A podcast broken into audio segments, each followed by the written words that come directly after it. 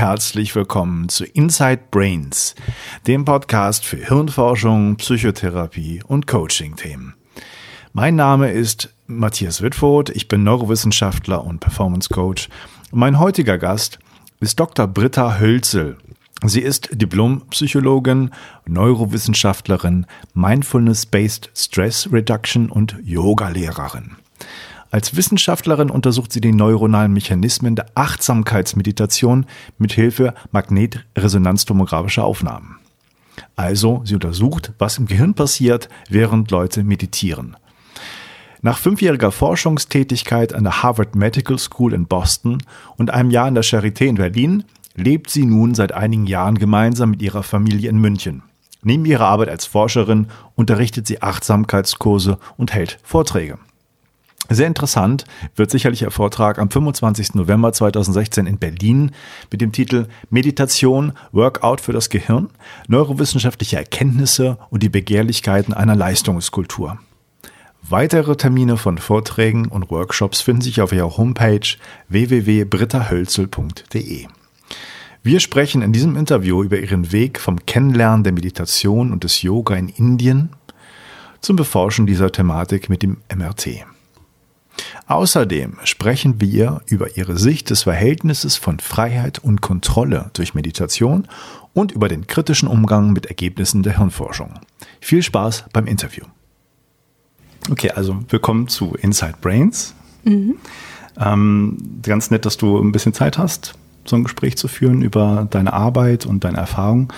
Ich habe einige Interviews von dir angehört und angeschaut, die man so finden kann und so ein bisschen geguckt, was du da erzählt hast, wie du da hingekommen bist. Du hast gesagt, du bist äh, nach dem Abi nach Indien gereist und hast mhm. da so ein mhm. bisschen äh, Yoga und äh, Meditation kennengelernt. Genau. Was ist da genau passiert? Kannst du da mal sagen? Ich bin ähm, an einem Yoga-Ashram vorbeigekommen und hatte von jemand anderem, die dort ein paar Wochen war, sehr Gutes darüber gehört und bin einfach neugierig gewesen und bin natürlich auch in Indien unterwegs gewesen, schon mit so einer Neugierde ähm, an den kulturellen Besonderheiten, aber schon auch so an der Philosophie, ähm, am Hinduismus und so und dachte, das ist eine spannende Möglichkeit, da nochmal anders einzusteigen und so eigene Erfahrungen zu gewinnen. Und bin da für zwei Wochen in einem Ashram gewesen, wo wir zweimal am Tag Yoga praktiziert haben und dann, ich glaube, zwei, zwei bis dreimal am Tag eine Meditationssession hatten und dann einfach auch von der Philosophie gehört haben. Und das war so ein beeindruckendes Erlebnis, wie viel das mit mir gemacht hat und wie gut es sich angefühlt hat einfach, dass mich das wirklich gepackt hat und ich da dran geblieben bin. Du hattest vorher noch nie Yoga gemacht oder Meditation? Warst völlige Novizin oder? Ähm, ich hatte Yoga hatte ich noch nicht gemacht. Ähm, Meditation so in Ansätzen mal, weil meine Mutter sich dafür interessiert hat ähm, aber nicht in der Intensität, in der das dann da in dem Ashram war. Ja, und mhm. du bist nicht mit der Intention nach Indien gereist, das auch zu machen, sondern es war eher ein Zufall, dass du da irgendwie aufgehört, dass diese mhm. Möglichkeit sich ergeben hat? Also die Hauptintention nach Indien zu reisen war eigentlich dort zu arbeiten und was Gutes zu tun, irgendwo mhm. zu helfen, ähm, was auch so in Richtung Entwicklungshilfe zu machen. Ähm, ich bin aber schon auch mit diesem Interesse an der Philosophie dahin gereist. Ähm, ich, so explizit hatte ich das aber nicht. Also es war einfach so eine Neugierde dafür, was dahinter steckt. Hm. Es machte so ein bisschen äh, den Eindruck, als wäre da so ein, so ein kleiner Gap. Du bist dann aus Indien wiedergekommen und dann bist du auf einmal schon neurowissenschaftliche Forscherin. da ist ja noch viel dazwischen sozusagen, mhm. dass man das erst weiter entdeckt, wahrscheinlich in ja. Deutschland da Kurse besucht genau. und so. Genau. Und dann hast du Psychologie. So. Hast du dann erst angefangen, Psychologie, mhm. Psychologie zu studieren? Ich habe mich ne? dort ne? dafür entschieden, Psychologie okay. zu studieren, weil ich gemerkt habe, mich interessiert das einfach brennend, wie der menschliche Geist funktioniert. Und äh, fand das total spannend, in dem Ashram mitzubekommen, dass es auch unterschiedliche Möglichkeiten gibt, da an dieses Wissen ranzukommen, nämlich die Möglichkeit, in sich selber zu schauen und sich selber zu beobachten ähm, und offen so dafür zu werden, in sich zu schauen, wie funktioniert eigentlich der Geist. Und habe einfach gemerkt, das ist so ein Thema, das mich sehr interessiert. Bewusstsein, menschlicher Verstand, mhm. menschlich, so menschliches Funktionieren. Und habe dann beschlossen, zurückzugehen nach Deutschland und Psychologie zu studieren. Und habe parallel aber auch immer Yogakurse besucht. Das war damals eher Yoga, auch mit den, mit den körperlichen Aspekten, also die Asana-Praxis. So ein bisschen Meditationen waren immer mit drin. Also ich habe mich immer für das Yoga interessiert, was auch gleich schon so auf so einer geistigen Ebene auch gearbeitet hat. Ähm, und ich hatte dann im Studium das Gefühl, ich führe so zwei Parallelleben. Also ich habe so auf der einen Seite die Yogastunden, die mir sehr, sehr viel bedeutet haben und wo ich so das Gefühl hatte, ich schöpfe da unheimlich viel Kraft draus und mache auch ganz viele interessante, spannende Entdeckungen. Ähm, und auf der anderen Seite das Yoga, äh, das Psychologiestudium, was so recht trocken wissenschaftlich war und nicht viel mit einem persönlich zu tun hatte in der Art und Weise, wie es vermittelt wurde. Und da war so meine Hoffnung, dass ich das zusammenbringen kann und dass mhm. ich da mehr von der Yoga-Philosophie auch in die Psychologie mit reinbringen kann. Und ich habe das so im Ansatz, äh, also ich war immer froh, wenn mir das irgendwo begegnet ist, die Meditation oder das Yoga, auch mal im Psychologiestudium, aber es war nicht oft der Fall. Also das war wie so ein das ist mal so als was ganz ähm, Seltsames im Bereich der Entspannungsverfahren gestreift worden oder so. Ich dachte, das ist jetzt für mich persönlich nicht der Bereich, wo es hauptsächlich hingehört, sondern für mich war es eine Möglichkeit, äh, mehr über sich selber zu lernen und dadurch mehr darüber zu erfahren, wie man auch mit dem eigenen Geist anders umgehen kann, um gesünder und zufriedener zu sein. Hm. Wo hast du studiert? Psycho ich habe in Frankfurt, äh, in Frankfurt Psychologie studiert. Und wie hast du es dann sozusagen geschafft, dass du das als Forschungsthema nutzen konntest? Mhm. Das war erst nach dem Abschluss des Diploms, dass ich beschlossen habe, ich möchte eine Doktorarbeit zum Thema Yoga machen. Mhm. Und habe dann in Deutschland gesucht, wen gibt es in dem Bereich. Ähm, da gab es nicht viele, das war so eine Handvoll Leute. Und wen ich gefunden habe, äh, noch so in meiner Gegend, äh, war der Ulrich Ott an der Uni Gießen, der auch in Frankfurt studiert hatte. Daher bestanden da auch so mhm. Verbindungen. Und ihn habe ich einfach angeschrieben und gefragt, ob es eine Möglichkeit gibt, eine Promotion zu machen in dem Bereich. Ja. Ich finde immer ganz äh, interessant, wie die äh, Forscherwege dann so verlaufen sind. Mhm. Ähm, du hast ja da promoviert in Gießen? In Gießen habe ich dann promoviert, ja. Und wie kam es, dass du dann nach Boston kamst? Das war so, dass ich meine ja, Doktorarbeit dort in Gießen abgeschlossen hatte und habe zwei Studien veröffentlicht mit Neuroimaging, eine strukturelle Studie und eine funktionelle MRT-Studie. Mhm. Und die bauten so auf der auf Studien von Sarah Lazar auf ähm, die eben eine strukturelle Studie, die erste strukturelle Studie in dem Bereich gemacht hat. Und da haben wir gesagt, das versuchen wir mal zu replizieren und schauen, was wir finden jetzt mit einer etwas anderen hm. Stichprobe von Meditierenden. Ähm, und so hatte ich also so die Arbeiten gemacht, die ihre Forschung, also Sarah Lazars Forschung, fortgeführt hat. Und dann habe ich auf einer Konferenz sie persönlich kennengelernt und wir kamen so ins Gespräch und sie meinte, sie hat demnächst eine Postdoc-Stelle und ich sollte mich doch drauf bewerben. Mhm. Und das hatte ich so im Hinterkopf. Ähm, und habe dann irgendwann diese Ausschreibung der Stelle gesehen, als ich eigentlich schon so ein bisschen in einen anderen Bereich äh, losgesteuert war, kam dann diese Ausschreibung vorbei und ich war gleich so das Gefühl, das ist meine Stelle da, da muss ich mich einfach drauf bewerben ja. und das hat dann auch geklappt. Wie lange warst du da? Dann, ähm, fünf Jahre fast, oh. also vier, viereinhalb. So, ja. ja. Und was, was nimmst du aus der Zeit mit? Was fandst du das Spannendste da? Oh, das ist. Wollen wir nochmal eine extra Folge machen? Genau. also da ist unheimlich viel passiert für mich, was ganz, ganz wichtig war, auch also für mich persönlich und aber auch was die Forschung, was so den beruflichen Bereich angeht. Mhm. Boston ist einfach ein toller Ort für diese Art der Forschung, für die neurowissenschaftliche Erforschung der Meditation und Achtsamkeit, weil es ein paar Arbeitsgruppen dort gibt. Und weil es die Anbindung gibt, sowohl an wirklich sehr, sehr gute Neuroimaging-Center mit Leuten, die da die Software weiterentwickeln und wirklich die Scanner optimieren und also wirklich ein gutes Imaging-Center, an dem wir waren. Und auf der anderen Seite gibt es ganz, ganz tolle äh, Achtsamkeitslehrer und da wird viel die Philosophie äh, vermittelt. Es gibt ganz tolle Meditationszentren, in die man gehen kann. Ähm, und es gibt einen, äh, eine ganz gute Gruppe an Menschen, die Achtsamkeit auch in die Psychotherapie einbringen. Also da, da waren so an allen Stellen wirklich gute Kontakte und gute Anbindungen, die so in dieser Kombination das Ganze total spannend gemacht haben. Mhm.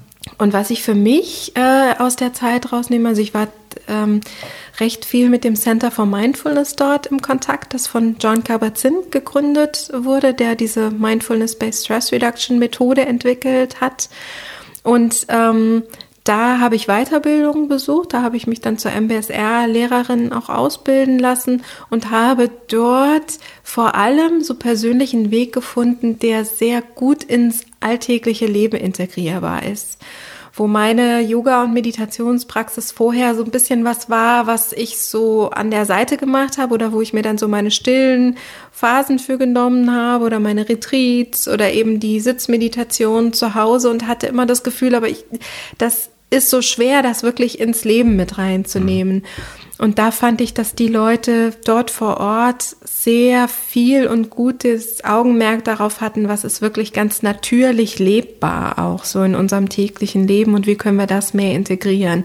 Und das war für mich ein wichtiger Schritt, das auch so zu, aus dem, aus dem so ein bisschen abgefahrenen Bereich rauszuholen und so richtig mitten mehr ins Leben holen zu hm. wollen. Also ich denke, das ist ja für viele auch ein großes Problem, dass es mal interessant ist und dass sie es ein bisschen ja. probieren, aber dann vielleicht ja. davon abkommen, weil es einfach, zumindest scheint es einen sehr großen Anteil von Zeit braucht und weil man im, im Arbeitsalltag als ähm, Arbeitnehmer, aber auch als Mutter oder Vater irgendwie manchmal ja. wenig Zeit findet oder die Zeit, ja. die man sich einplant, dann gar nicht auftaucht. Ja. Insofern ist es ganz interessant, interessant, dass man, dass du sagst, man kann das so als Routine vielleicht einbauen. Wie, wie genau sind die, die Stellschrauben da? Ja, also es ist auch echt so eine Baustelle, Dauerbaustelle mhm. für mich, das zu rauszufinden, wo funktioniert das eigentlich. Ich finde es auch eine enorme Herausforderung, muss ich ganz ehrlich sagen. Es ist auch so ein Thema, was mich dauernd bewegt. Ja. Ähm, ich, es war auch der Grund dafür, dass ich ein Buch herausgegeben habe zum Thema Achtsamkeit mitten im Leben, weil ich so dachte, wie, wie kriegen wir es jetzt ins Leben rein? Wie, wie nehmen wir es wirklich mit? Und äh, gedacht habe, ich möchte das einfach auch mit, mit Menschen immer wieder reflektieren. Wie geht das? Ja. Ich ich finde es äh, nicht einfach. Also es ist schon was, wo man immer wieder sich dran erinnern muss, wo man, wo es gut ist, wenn man auch inspirierende Kontakte mit anderen Menschen hat, sich gegenseitig immer wieder erinnern kann und ja, äh, immer wieder seine Prioritäten hinterfragt. Hast du bestimmte machst du dir bestimmte Tagespläne, dass du das einplanst? Oder?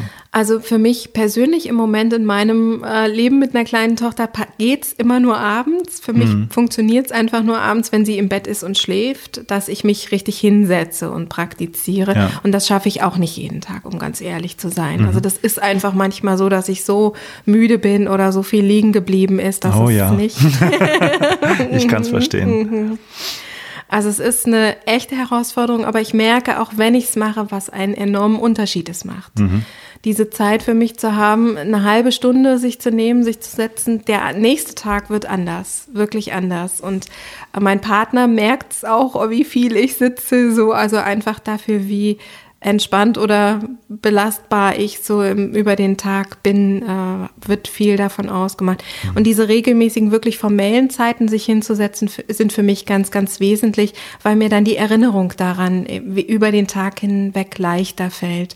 Und dann ist schon die Bemühung, dass ich dann im Tag wirklich auch diese Momente immer wieder finde, wo ich mir bewusst werde, wo ich wieder im Körper ankomme, wo ich wie so ein kleines bisschen aufwache dafür, dass ich lebendig bin, dass ich hier bin, dass wir jetzt hier zum zusammensitzen und ähm, das bewusst zu erleben, anstatt wie so durch so blind und automatisch, wie so selbst Autopilotenmodus, ja. sagen wir dazu, gesteuert durch den Tag zu ähm, hetzen und eine Sache auf der To-Do-Liste nach der anderen abzuarbeiten. Hm.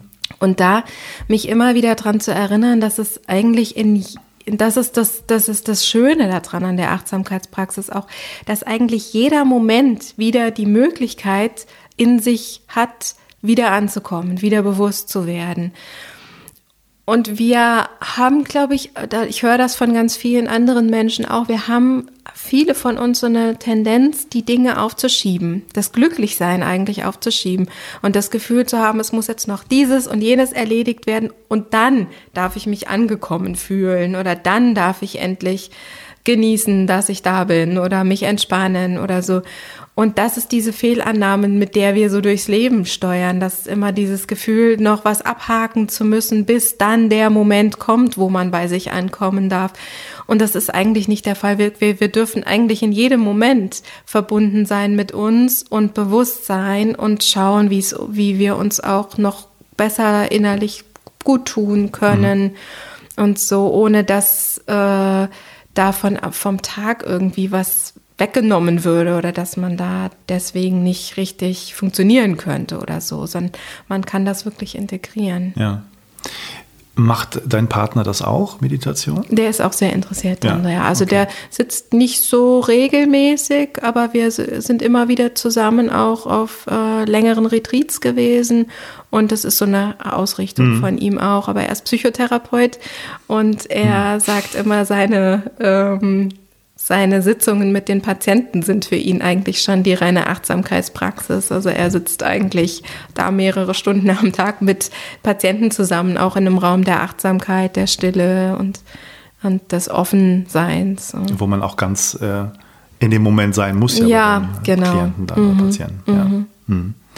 Ähm, wie ging es von Boston aus dann weiter bei dir? Wie hat sich das in mhm. Deutschland wieder ergeben? Also es war so, dass ich äh, erstmal sehr mich, mich schon auch schwer getan habe, Boston zu verlassen. Immer wieder auch äh, noch so Heimwehgefühle Boston gegenüber habe. Aber es hat sich dann schon für mich auch so angefühlt, dass ich äh, wieder zurück nach Deutschland gehen möchte, weil ich hatte auch das Gefühl, wenn ich jetzt noch länger bleibe, dann schaffe ich den Absprung gar nicht mehr. Ja. Und es war aber auch einfach familiär so, dass ich dachte, ich wäre ganz gerne näher bei meiner Familie einfach wieder und auch in meinem Kulturkreis. Mhm. Und ähm, bin dann zurückgegangen, war erstmal ein Jahr in Berlin ähm, und bin dann nach München gekommen, weil mein Partner hier gelebt hat und wir uns entschieden haben, hier zusammen zu ja. leben. Okay. Und dementsprechend ähm, bin ich dann auch einfach an der TU München gelandet, einfach weil das vom persönlichen Leben her so das war, was machbar war. Ja. Wie ist das, äh, wie ist deine Stelle an der TU jetzt gerade so gestaltet? Also hast du einen Arbeitsschwerpunkt ich weiterhin hab, oder? Ich habe gar keine Stelle an der TU im Moment mehr. Ich bin da noch als Habilitantin geführt, aber mhm. ähm, und habe auch noch Mitarbeiter vor Ort, habe auch noch eine ähm, Studentin in Boston. So, also wir arbeiten noch an den Projekten, aber ich habe mich jetzt entschieden, dass äh, in meiner Freizeit zu machen und äh, das Geld mit anderen Dingen zu verdienen, nicht Sehr gut. mit der Wissenschaft. das kann ich irgendwie ein bisschen nachvollziehen. ähm, wenn wir trotzdem noch einen Schritt zurückgehen mhm. und ich habe schon ein zwiespältiges Gefühl, über Hirnforschung so ein bisschen äh, mit dir auch zu reden, weil Erstens einmal habe ich ja schon viele Jahre selber Hirnforschung gemacht und mhm. rede auch mit vielen anderen und weiß, wie auch gerade die Leute, die sehr in der Materie stecken und das genau mhm. kennen, wie kritisch die das sehen, was mhm. es da für mhm. Ergebnisse gibt. Mhm. Andererseits ist es natürlich auch irgendwie schön, dass man irgendwie zeigen kann, dass im Gehirn was passiert, was man äußerlich oder phänomenologisch selber erlebt. Mhm. Ähm, und deswegen ähm, lass es mal ganz offen sein, darüber zu reden, wie du das siehst, weil ich meine, diese Medien, ähm, Schlagzeilen, die gemacht werden, mhm. sind ja schon mal als, als Teaser für Leute interessant. Mhm. Aber ähm, dass sich das Gehirn verändert bei Meditation, ich meine, klar, sollte man erwarten, dass da mhm. sich irgendwas tut. Das tut es bei mhm. Taxifahrern, Jonglierern, tut es das ja auch. Mhm. Ähm, wie hast du sozusagen oder wie beurteilst du die Ergebnisse so ein bisschen, die jetzt gekommen sind? Es gibt ja sehr viele unterschiedliche, wenn ich das gelesen habe. Ähm, und ich fand auch den, ähm, es gibt so einen Überblickartikel von, von dir mit, äh, mit mhm. Co-Autoren in Nature mhm. Re Reviews Neuroscience. So schwer ist es eigentlich nicht auszusprechen. ähm, und da seid ihr ja selber sehr distanziert und kritisch und sagt, Moment mal, wir haben jetzt das gefunden. Es gibt so sehr viele unterschiedliche Herangehensweisen, mhm. wie man das alles macht so eine grobe Einschätzung erstmal vom Gefühl. Wie siehst du die Hirnforschung und die Hirnforschung mhm. der Meditation? Also mir ist es immer ganz wichtig zu betonen, wir stehen total am Anfang und so viel ist noch nicht äh, etabliertes Wissen, wie das in den Medien oft rüberkommt und kommuniziert wird. Ähm, ich sehe es so, dass es spannend ist zu schauen, ähm, was passiert, was könnte passieren. Es kann ähm, aber nicht, und das wird häufig falsch wahrgenommen, als das, ähm, das Kriterium herangezogen werden, warum wir meditieren sollten oder so. Nur weil sich mein Gehirn irgendwie verändert, so what? Tja, geht also auch mit Mama. ja. ähm, sondern ich denke, das ist eine Möglichkeit, mehr über das Gehirn, über die Hirnphysiologie auch zu lernen und über die Zusammenhänge zwischen mentalen Prozessen und physiologischen Prozessen. Ähm, ja, ich würde aber nie zum Argument machen, dass das jetzt der Grund ist, dass ich meditieren sollte, weil dann die graue Substanz in, was weiß ich, dem Hippocampus anwächst oder ja. so. Ich finde es faszinierend, dass es das tut, dass es, wie sich das Gehirn umgestalten kann und wie das alles zusammenhängt. Ich habe dabei das Gefühl, wir, wir sind noch sowas von weit entfernt, davon wirklich zu verstehen, was da passiert. Hm. Und mir kommt es manchmal vor, wie, also ich, ich denke, da wird noch der ganz große Shift passieren, wo wir uns in einigen Jahren vielleicht schon alle zurückdenken und, und denken, was haben wir da eigentlich untersucht? In welchen Variablen haben wir da rumgestochert, ja. wo vielleicht einfach die Dimensionen, die eigentlich interessieren sollten, ganz woanders liegen. So, ähm, aber es geht halt Schritt für Schritt und das mhm. so ist halt Wissenschaft, dass auch die Dinge wieder in Frage gestellt werden und man dann andere Wege weitergeht. Ähm, also ja. ganz grob kann man ja sagen, dass es, ähm, wie es in eurem Überblicksartikel auch sehr schön dargestellt wird, dass man ähm, Cross-Sectional Studies machen kann, also Momentaufnahmen mhm. von verschiedenen Gruppen, von Meditierenden, mhm. von Novizen oder Nicht-Meditierenden zum Beispiel und dass es Studien gibt, die über einen längeren Zeitraum hinweg untersuchen, was hat sich verändert. Ja. Mhm. Ähm, dann gibt es natürlich noch wahrscheinlich Studien, die zeigen, was während einer Meditation passiert mhm. direkt. Ähm, und da gibt es unterschiedliche Hirnareale. Ich würde auch jetzt gar nicht Zuhörer langweilen mit einem bestimmten Namen von irgendwelchen Regionen, die dann da aktiviert werden mhm. oder nicht. Aber wie würdest du ähm, bei einem kritischen Verständnis von dir sagen, in Zukunft, was für eine Studie müsste man eigentlich perfekterweise machen? Mit mindestens wie vielen Leuten und was sollte sie genau mhm. untersuchen, damit wirklich äh, mhm. was ähm, Erkenntnisse rauskommt, die uns ja. irgendwie weiterführen? Oder machst du es vielleicht schon? Sind das deine Pläne? Also ich glaube, was wir zum einen brauchen, sind viel größere Stichproben, weil ich glaube, dass wir unheimlich viele Variablen haben, die da auf die Ergebnisse einwirken, die man ja sich äh, parallel anschauen ja. sollte. Ich glaube, was es auch vor allem braucht, ist, dass wir qualitative und quantitative Forschung da zusammenführen und dass man die Leute wirklich befragt ähm, in Interviews, was sie genau tun, was sie genau erleben, weil gerade die Meditation und noch mehr als andere Bereiche ähm, so viel Raum offen lässt dafür, dass man die unterschiedlichsten Dinge dabei tun oder erleben kann. Also nur weil wir uns alle in Stille hinsetzen und versuchen, unseren Atem zu beobachten, machen wir noch lange nicht das Gleiche, sondern das, da gibt's einfach unheimlich viele verschiedene Einflüsse, die da drauf wirken. Also es ist ein sehr komplexer Untersuchungsgegenstand. Und gerade in so Meta-Analysen werden dann verschiedene Meditationstechniken in einen Topf geworfen, verschiedenes Au Übungsausmaß ist, also das ist was, was so komplex ist, dass ich glaube, wir sind da noch viele Jahre mit beschäftigt, ähm, besser zu verstehen, was eigentlich passiert. Ja. Und natürlich auch unterschiedliche Auswerteverfahren. Es gibt ja gerade, ja. oder gab eine große Diskussion ja. mit den verschiedenen Softwaren, die es da gibt. Ganz genau. Und ja, genau, verschiedene statistische Herangehensweisen, ja. die jetzt auch in Frage gestellt werden. Und ja, ja. Mhm. da ist der Weg bestimmt noch, noch lang. Mhm. Und, ähm, und das ist wichtig.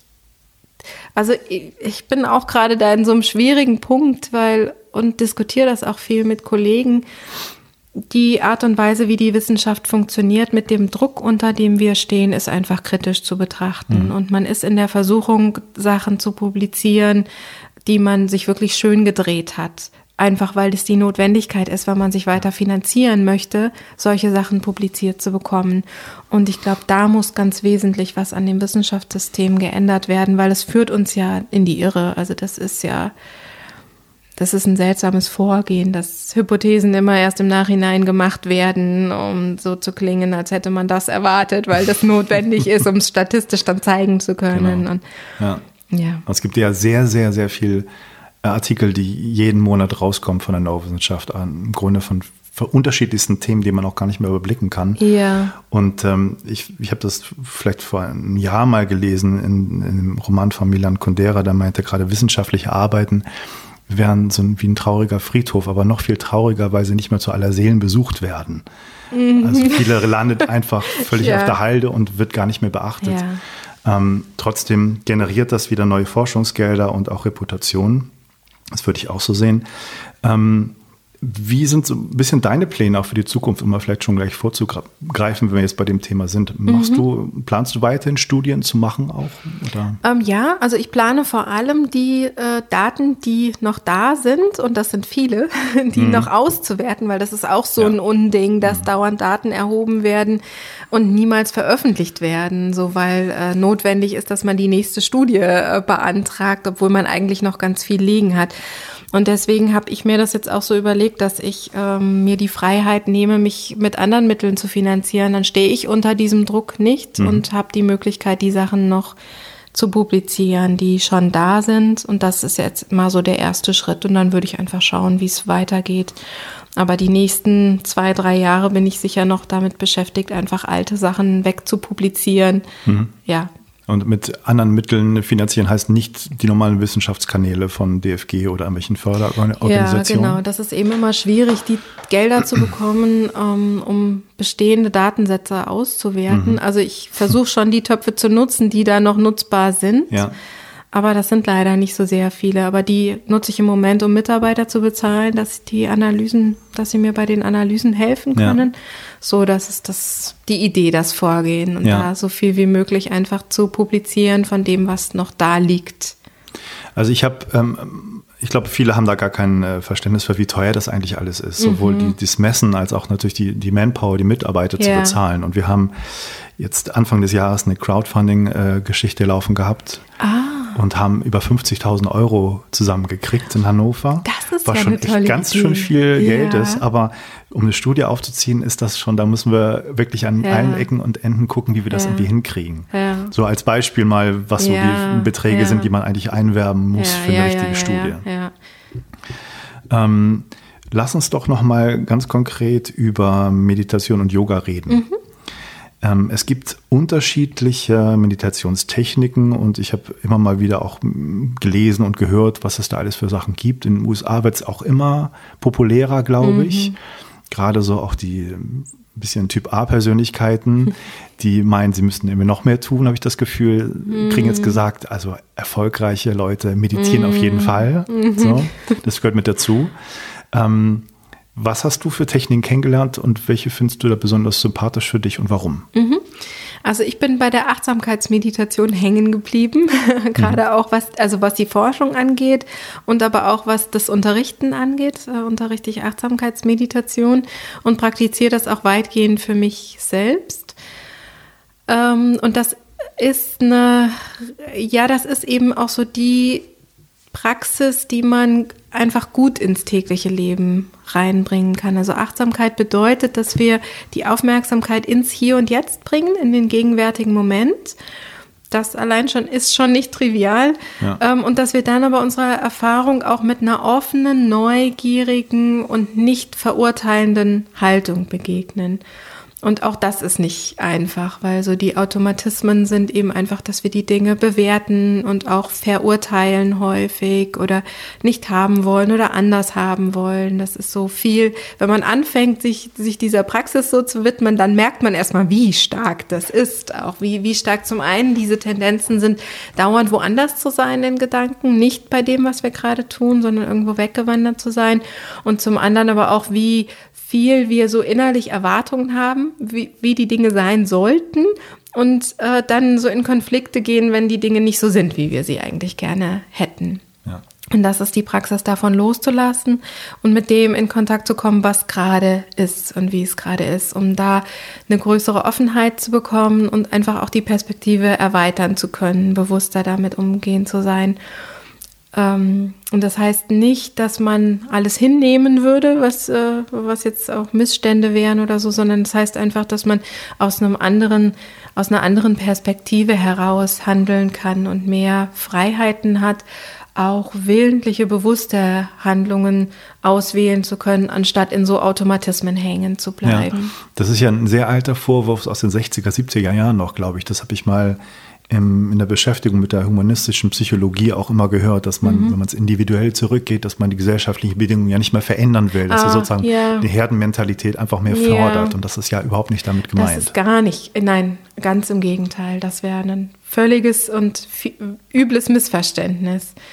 Ähm, das ist gar nicht damit gemeint. Es ist damit eigentlich das Gegenteil gemeint, dass man dadurch, dass man erstmal innehält und nicht in den eigenen Gewohnheitsmustern auch an Reaktionen hängt, dass man dadurch eine Bewusstheit bekommen kann darüber, was will ich eigentlich wirklich ändern, aus einer, aus einer inneren Freiheit heraus. Weil wir haben ja oft, wir, wir denken, wir tun was gegen Missstände, aber ganz häufig hängen wir in unseren gewohnheitsmäßigen Handlungen fest, uns gegen Dinge einfach zu sträuben, weil es halt gerade nicht passt oder so. Und in dem Moment, wo man anhält und erstmal spürt, wie es einem eigentlich wirklich geht mit den Empfindungen, hat man einen ganz anderen Handlungsspielraum. Hm. Hm. Ähm, welche, welche Techniken kennst du noch und welche findest du auch gut oder gibt es mhm. auch kritische Meinungen zu bestimmten Andere Meditationsformen. Mhm. Also es gibt ähm, ja dann auch so ganz konzentrative Verfahren wie die transzendentale Meditation, wo man sich so auf ein Mantra mhm. konzentriert. Ich habe gehört, man muss äh, ziemlich viel Geld am Anfang bezahlen ja, dafür, oder? Ja, das ist das der, denke ich, schwierige Punkt okay. daran. Also man bekommt so ein Mantra zugewiesen für viel Geld. Ich mhm. weiß nicht, ich habe da keine persönliche Erfahrung damit. Ja. Aber mein Verständnis davon ist, dass es eine fokussierte, konzentrative Form der Meditation ist, wie man sie auch in der Achtsamkeitspraxis praktizieren würde. Also da gibt es auch Formen, wo man sich so ganz auf eine Empfindung konzentriert und die alles andere drumherum hm. ausblendet. Bei der transzendentalen Meditation geht man dann wirklich in so Versenkungszustände rein. Ja, und dann gibt's yogische Meditationsformen, wo man mit Visualisierungen arbeitet oder Energien im Körper woanders hinlenkt oder so. Aber die Achtsamkeitsmeditation ähm, ist einfach das bewusste und offene Wahrnehmen der Dinge, wie sie gerade sind. Gar nicht so zielgerichtet irgendwo Energien hinzulenken oder so, sondern einfach auch zu spüren, wie die Energie in dem Moment natürlicherweise gerade da ist. Mhm. Ähm, wenn wir nochmal schauen, was, was Meditation mit Yoga eigentlich zu tun hat. Das ist ja häufig mhm. ein bisschen verbunden, wie du gesagt hast. Kann man das irgendwie trennen oder ist das eine, eine Form davon? Wie, wie, siehst du das?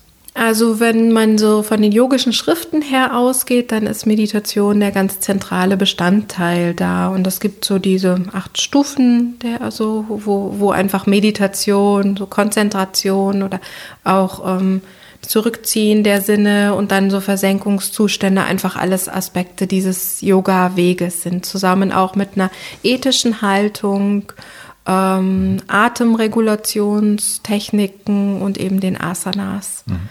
Und das, das heißt, da ist die Meditation einfach ein ganz, äh, der ganz zentrale Bestandteil dieses Yoga-Weges. Die Asanas sind eigentlich die, die Sachen, die man normalerweise in, in Deutschland halt im Yoga-Kurs ja, hauptsächlich genau. macht. Genau, und das ist aber eben nur einer dieser Aspekte dieses, dieses Weges. Mhm. Ja. Ähm, die, die beste Freundin meiner Frau macht gerade eine Yoga-Lehrerausbildung mhm. und erzählt so ein bisschen was davon. Und äh, da ist ganz schön viel Ideologie drin, finde ich. Also das muss man ja auch irgendwie schlucken und akzeptieren, jedenfalls in der Ausbildung, die sie macht. Ich weiß nicht, ob das normalerweise so ist. Ähm, wie stehst du zu, zu diesen yogischen ähm, spirituellen Weisheiten und Lehren, ist das für dich was, was Ansprechendes oder denkst du, das brauchst du nicht unbedingt dazu? Oder? Mhm.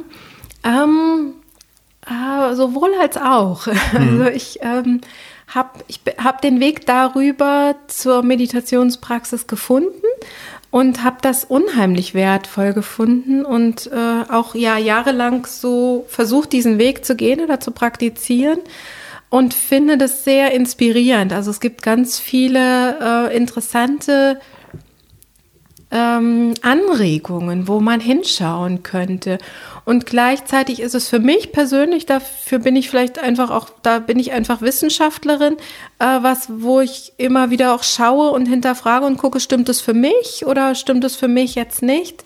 Und so in der eigenen Erfahrung spüre ich dann oft erstaunt äh, und, und ähm, ja, vielleicht oft mal so ein bisschen überrascht, wie viel davon dann tatsächlich ich so auch wiederfinden kann. Mhm. Ähm, also so ein Weg der Anregung und ich habe damit, spüre da so eine Verbundenheit schon auch mit diesen Wegen. Aber von der wissenschaftlichen Perspektive aus ist das jetzt nicht das, was ich lehre, sondern äh, da ist es mir wichtig, dass so ein offener, neugieriger Zugang da ist, wo jeder für sich selber schauen darf, was stimmt und wo man keine Systeme übernimmt und vermittelt oder so, sondern ähm, wo man ähm, ja eher so, also mh, hm, vielleicht sozusagen, da schaue ich, wie ich mehr so ans Sein rankommen kann und, und gar nicht so viel ans Tun.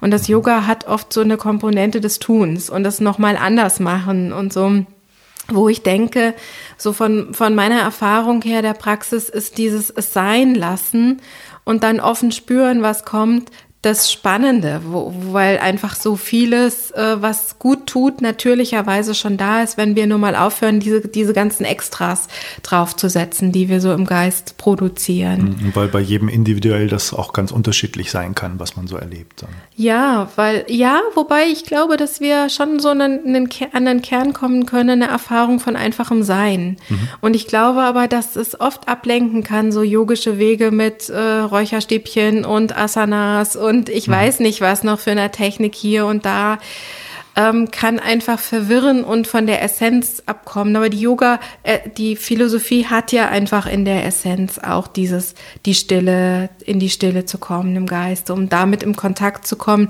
mit so einer essentielleren Qualität, die wir in uns drin haben. Mhm. Und ich glaube, da hat jeder seinen eigenen Weg und für den einen stimmt das eine mehr und hat da Spaß dran und für den anderen nicht. Aber ich glaube, es ist nicht unbedingt notwendig, so viel draufzusetzen, sondern ähm, meinen, mein Blick würde eher hingehen, wie kann ich all die ganzen Extras loswerden, um, um, an, die, um an die Kernqualitäten zu kommen. Also ein bisschen Simplifizierung. Ja. Hm. Mhm. Ähm, ein Bestandteil von der Meditation ist ja auch, dass man so ein bisschen einfach nur beobachtet, ohne zu werten, viele Dinge. Was mhm. es auch ist, worauf man seine Aufmerksamkeit richtet. Mhm. Ähm, wie würdest du, das, würdest du das in Zusammenhang bringen mit Dissoziation? die ja häufig beobachtet wird, auch gerade bei traumatischen Erlebnissen, mhm. Ähm, mhm. in Trancezuständen, in anderen äh, Bedingungen. Mhm. Also es ist auf jeden Fall ein ähm, Punkt, wo man ein bisschen Augenmerk drauf haben sollte, auch gerade als Unterrichtender, als Therapeut, also wo wir häufig therapeutische Begleitung anraten für Leute, die ja Traumavorbelastung haben oder so, zu so mhm. Dissoziationen neigen, weil so eine Form der Praxis vielleicht dazu einladen könnte, in solche Zustände zu gehen. Es ist aber nicht, an sich nicht damit zu verwechseln, sondern es ist schon was sehr Integriertes, dieses, dieses Nichtwertende. Ähm, und es sollte aber aus einem, also das Bild ist so, dass es eine gesunde, eine gesunde Ich-Struktur sein muss, die erstmal entsteht und ein gesundes Gefühl auch meiner selbst, ein funktionierendes, starkes Ego, was dann so in der Praxis losgelassen werden kann, mhm. kann andere Wege gehen, als wenn äh, meine Ich-Struktur sowieso ähm, krank oder, oder schwierig äh, problematisch ist und ich dann versuche, so viel davon loszulassen, dann kann das einfach auch in ja, dissoziative. Ja. Was hast du selber Zustände beobachtet, bei, wenn du unterrichtest in, in deinen Gruppen? Hast du da ähm, Erlebnisberichte oder ähm, Schilderungen von Leuten bekommen, die da so in der Richtung welche Sachen berichtet haben oder ist dir das noch nicht passiert? Ähm, also ich habe in den USA auch richtig mit Patientengruppen gearbeitet und da haben wir einfach immer ein starkes Augenmerk drauf gehabt. Und wenn sowas in die Richtung gegangen ist, einfach sehr viel Körper, Verankerung mhm. wieder angeleitet, wieder sehr in die Beine, in die Füße zu kommen, wieder in den Körper zu kommen, Augen zu öffnen, zu atmen, was zu trinken, zu gehen, so, also wieder richtig im Körper anzukommen, wenn so die Tendenzen eingehen. Das waren aber auch wirklich Patientengruppen, ja. die richtig ja. mit diesem Anliegen eben zu uns gekommen sind. Ähm, so in den, in den typischen Kursen ähm, ist ist mir das noch nicht vorgekommen. Mhm. Ich habe aber schon Schilderungen gehört, auch von Menschen, die dann in so ganz intensive Meditationsretreats gehen, also die mhm. sich über Wochen irgendwo in die Stille setzen oder so, wo so dissoziative Erfahrungen auftreten können, die zum Teil auch sehr beängstigend sein können. Mhm. Und, und unbedingt dann auch von einem guten, sehr erfahrenen Lehrer begleitet werden müssten. Ja.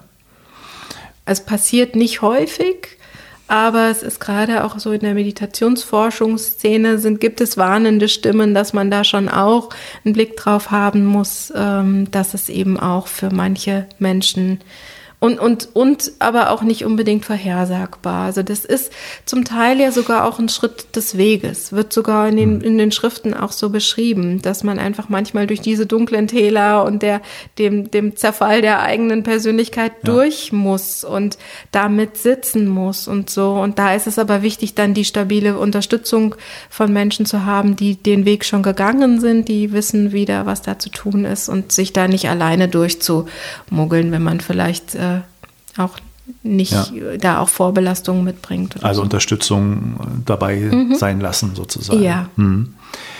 Bei den positiven ähm, Effekten von Meditation, was würdest du da sagen, was, was kommt da häufig vor bei Leuten? Mhm. Also da vielleicht kann ich vielleicht aus der Forschung sprechen und sagen, was so inzwischen recht gut etabliert ist oder wo man so das Gefühl hat, da kann man ähm, guten Gewissens sagen, das sind jetzt die Befunde, die als recht gestützt gelten. Das ist eine Verbesserung von Angstsymptomen, ähm, eine Verbesserung von depressiven Zuständen bei Menschen mit chronischen Depressionen, also die schon drei oder mehr Episoden in der Vergangenheit hatten, mhm. ähm, Umgang mit Schmerzen, das sind so die Hauptbereiche. Auch Stressreduktion ist recht gut gestützt. Aber auch ja. da gibt es überall Meta-Analysen, die sagen, wir brauchen noch mehr Befunde. Und, ja. Mhm. und aus deiner eigenen Erfahrung? Aus meiner eigenen Erfahrung ist es ähm, eine Zufriedenheit oder eine Lebensqualität, die steigt. So dieses Gefühl, wow, ich muss gar nicht immer nur tun, sondern ich kann eigentlich zufrieden sein oder viel zufriedener sein, wenn ich mal aufhöre zu tun und in Kontakt komme damit, wie sich's anfühlt zu sein. So, das sind so die Erfahrungen.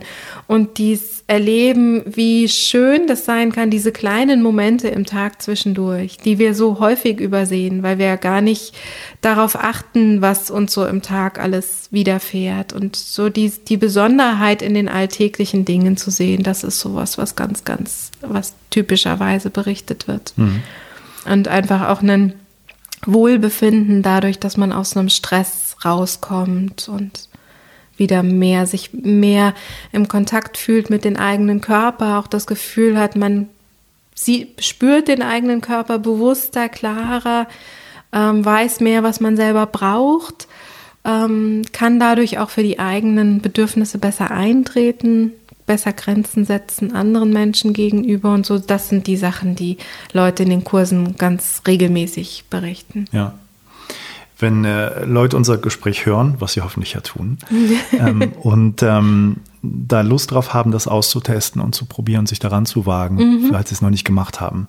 Oder auch die Leute, die schon irgendwie machen, aber jetzt noch ein paar Tipps haben wollen, worauf sie achten sollen, was, was eine gute Meditation oder Yoga ist. Was wären so die Tipps, wo man hingehen sollte, was man probiert und wo man vielleicht auch feststellt, das ist nicht gut gemacht? Kann das auch sein?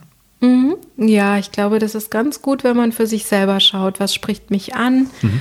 ähm, und so dem eigenen Gefühl da folgt. Sich ruhig mal auch verschiedene Sachen anzuschauen. Es gibt inzwischen ja wirklich ein gutes Angebot, das übers Internet gut auffindbar ist. Es gibt schon zum Beispiel den, den MBSR-Verband. Mhm der diese MBSR-Kurse deutschlandweit äh, auflistet, wo man dann nach Postleitzahlenbereich suchen kann, wo gibt es in der Gegend Leute, die das anbieten. Da kann man häufig zu so Orientierungsabenden ähm, gehen, wo man dann den Lehrenden mal kennenlernt, guckt, wer spricht mich an. So, das ja. ist eine Möglichkeit. Oder einfach Meditationszentren mal verschiedene aus, aufsuchen und mal gucken, was spricht mich mhm. da an. Aber es gibt auch wirklich im Internet ja wirklich viel inzwischen, was man ja. hören kann. Gibt es eine Empfehlung von dir, was Yogakurse angeht, was da gut oder nicht gut ist? Ähm, nein, eigentlich nicht. Da gibt es inzwischen so viele verschiedene Traditionen. Hm.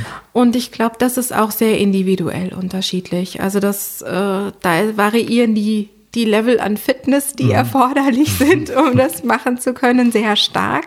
Also da muss man auch so gucken, was einem selber gut tut, ob man also mir geht es oft so, dass ich das etwas herausfordernde Yoga das tut einfach unheimlich gut. Dann mhm. fühlt man sich durchgedehnt und so, den kann den Körper kräftigen und so. Und mir tut das sehr gut, aber ich glaube, wenn man jetzt vielleicht auch gerade nicht so gesund ist oder, oder vielleicht auch schon älter ist oder so, dann mag man was Sanfteres haben. Oder vielleicht, wenn man einfach generell das Gefühl hat, es täte einem im eigenen Leben ganz gut, ein bisschen sanfter und freundlicher zu sich selber zu sein, dass man sich da so die eigene die Richtung raussucht. Da gibt es so viel und ich selbst mache eigentlich unterschiedliche Sachen. Ich mhm. gehe in unterschiedliche Stunden rein. Okay. Ein Thema würde ich gerne mit dir auf jeden Fall nochmal besprechen wollen. Das ist mir jetzt auch so ein bisschen äh, im Kopf rumgegangen während unseres Gespräches und das hatte ich vorher auch schon mal so im Kopf.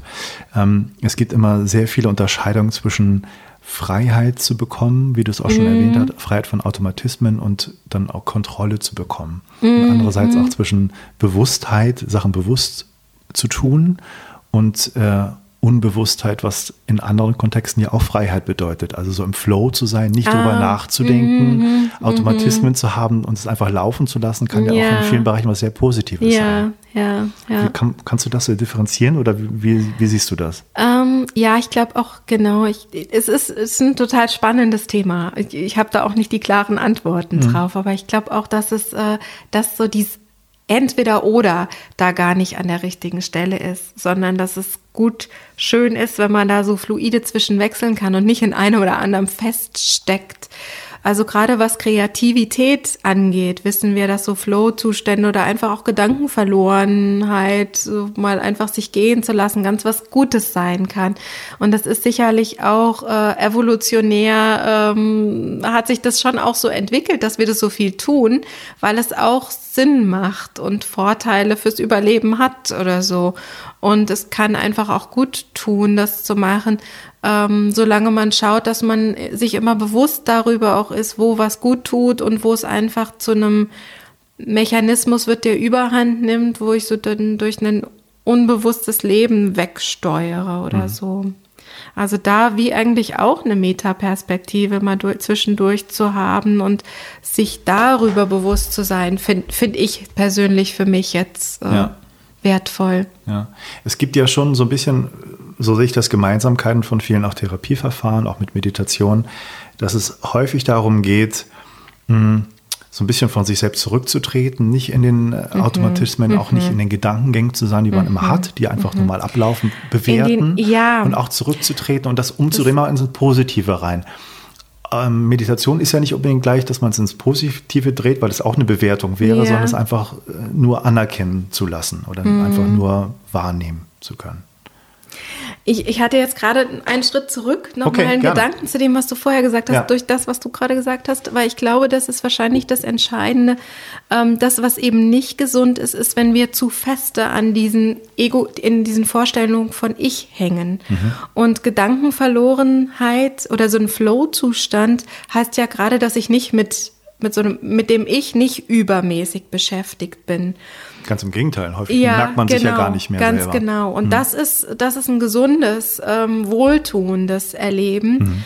Während so depressive äh, Gedankenmuster, also da Gedanken wandern, ja eher viel in so selbst äh, in Frage stellende, selbstgrüberische oder überidentifizierte Zustände mit Ich kommen, die, die glaube ich, das Problem darstellen ja. an dieser Stelle.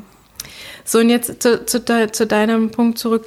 Ähm, Genau, die, die äh, Herangehensweise bei der Meditation ist nicht, dass ich mir jetzt äh, noch mal eine extra Runde auf die Schulter klopfe und, und so in ganz positiven, in, zu einem, zu einem extra positiven Selbstbild komme oder so, sondern einfach loszulassen, davon mhm. bewusst zu werden, davon, wie diese internen Prozesse funktionieren, wie viel auch ich immer wieder mit mir selber als mit meinem Ego beschäftigt bin, das zu bemerken und aber auch immer wieder loszulassen davon.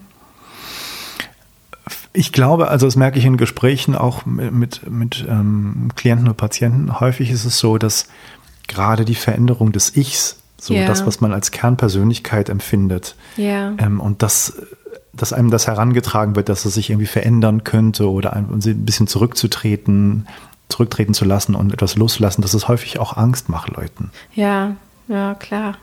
Ja, also das, das, man hält an, an den Sachen fest, die einem eigentlich Schwierigkeiten machen, oder? Ja, ich glaube schon. Dies, ja, das beschreiben die, die ganz viele spirituelle Lehrer als der Kernteil. So, das ist das, wo wir einfach unheimlich festhalten, diese Identifiziertheit, dieses Identifiziertheit mit dem, was ich als mein Selbst erlebe, dass das eben genau das Problem darstellt, aber das unheimlich Feste, ja. äh, wir da unheimlich viel wie dran kleben mhm. an, an diesem Gefühl von Selbst. Und das das, loszulassen unheimlich ist, befreiend ja. sein kann, aber erstmal Angst macht. Ja. Hm.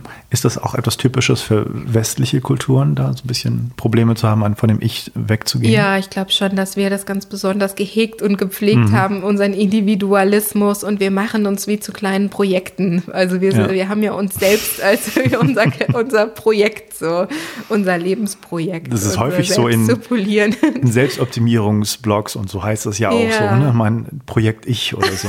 ja, mhm. genau. Ja.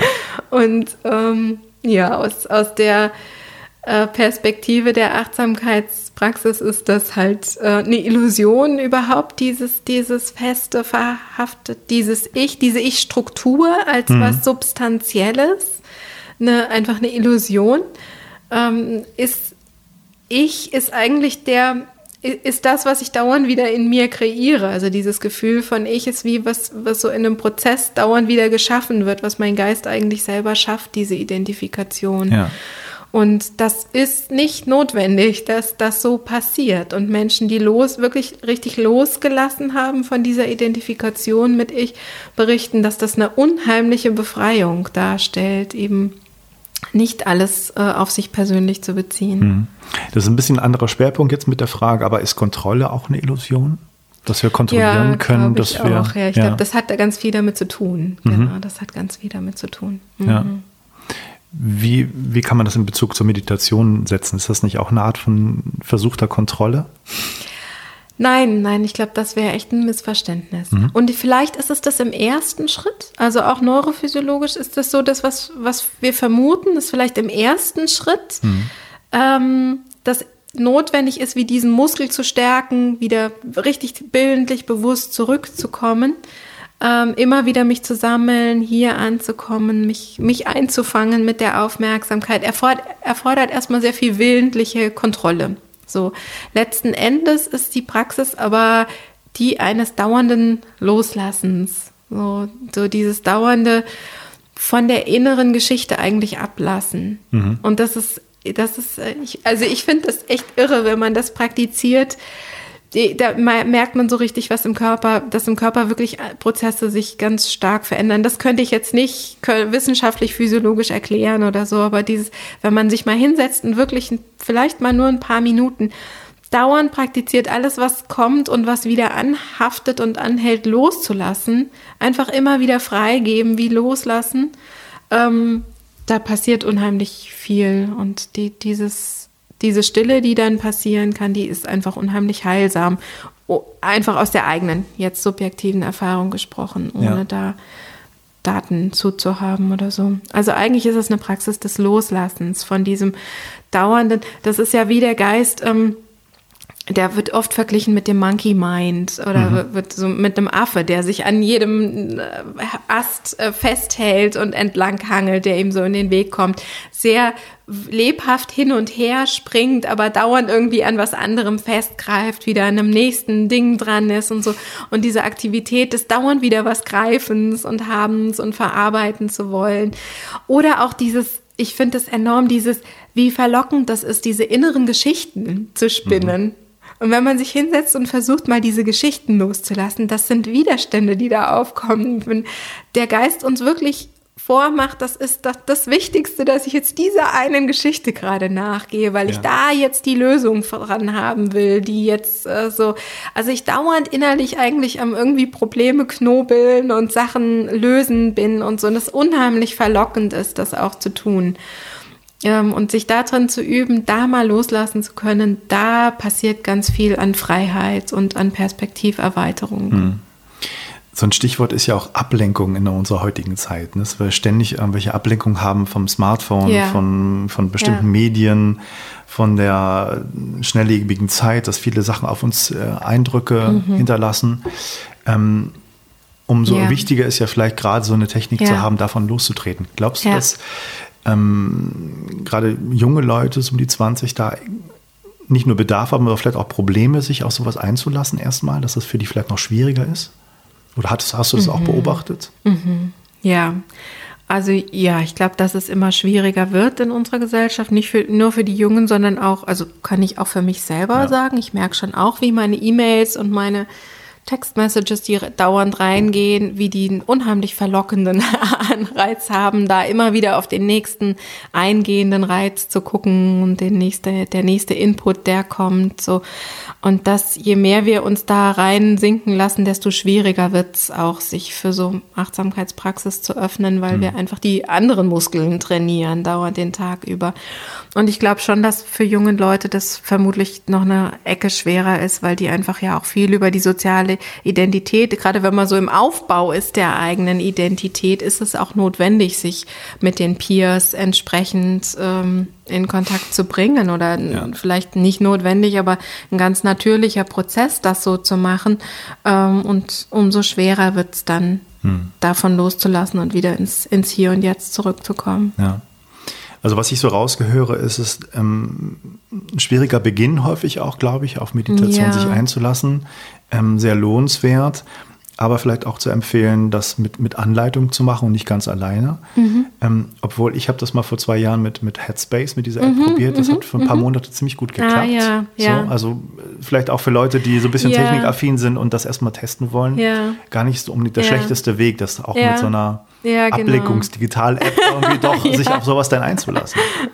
Ja, wir basteln auch gerade an sowas, Ah, okay. weil ich auch das Gefühl hatte, dass das einen Zugang vielen Leuten ermöglicht, die vielleicht sonst gar nicht, die auch die, äh, die zeitlichen Ressourcen hätten, tatsächlich sich in den Kurs zu setzen zu einem Ja. regelmäßigen Zeitpunkt oder so. Das ist schon was zugänglich und warum nicht dann auch solche Wege nutzen erstmal.